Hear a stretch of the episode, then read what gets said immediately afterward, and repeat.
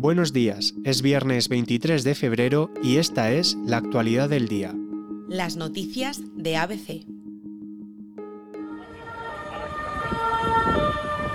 Terrible incendio en Valencia. Un edificio de 14 plantas ardió en la tarde de ayer en el barrio de El Campanar. El fuego se originó sobre las 5 y 20 de la tarde. Se cree que en la séptima planta.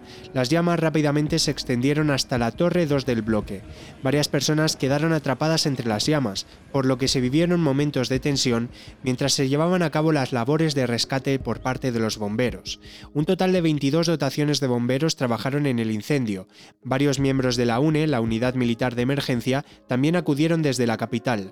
Al cierre de este boletín conocemos que siete personas por el momento han sido trasladadas al hospital, entre ellas tres bomberos y un menor por inhalación de humo. El edificio tenía 138 viviendas. Ahora se investiga el origen.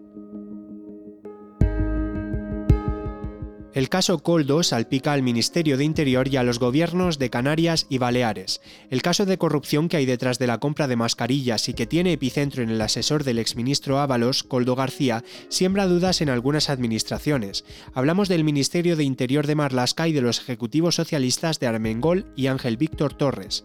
El gobierno canario se hizo con al menos dos contratos para la venta de mascarillas por valor de casi 7 millones de euros. Lo hizo con la empresa involucrada en el caso, Soluciones de gestión y apoyo a la empresa Sociedad Limitada. Este caso también afecta al gobierno balear. Se investiga que el ejecutivo de la que es la actual presidenta del Congreso, Francina Armengol, otorgó 3,7 millones de euros a esta empresa. El lote de 1,4 millones de mascarillas que el gobierno balear compró a la empresa investigada nunca se utilizó para proteger a los sanitarios durante la pandemia. De hecho, este material sigue en un almacén abandonado, tal y como informa el Servicio Balear de Salud. Sobre el Ministerio de Interior de Marlaska se sospecha hubo contrataciones por valor de 3,5 millones de euros. Tras la deliberación mantenida hoy en el Consejo de Gobierno, he tomado la decisión de convocar las elecciones al Parlamento Vasco el 21 de abril.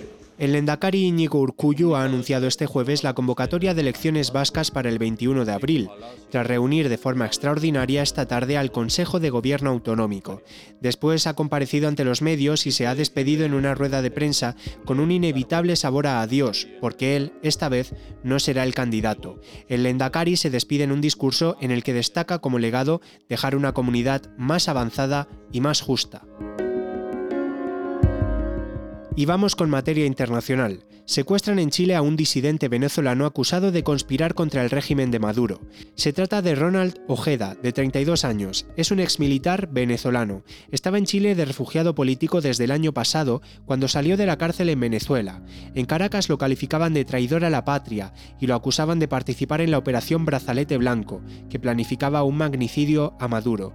Los secuestradores son varios hombres que se habrían hecho pasar por agentes de policía de investigaciones chilenas Iván Simonovis, comisario venezolano exiliado en Estados Unidos, cuenta en entrevista con nuestro corresponsal en ABC que este secuestro se conoce como extracción limpia, planificada y ejecutada por agentes de inteligencia del régimen de Maduro, unas operaciones en países extranjeros que no son la primera vez que pasan, son grupos entrenados por el régimen venezolano para ese objetivo. Y hasta aquí las noticias de hoy, pero antes de irnos, recordarles que pueden escuchar las noticias de ABC siempre que quieran en las principales plataformas de podcast, como Evox o Spotify. También se lo pueden pedir a sus altavoces inteligentes y por supuesto pueden acceder a este boletín desde nuestra página web abc.es.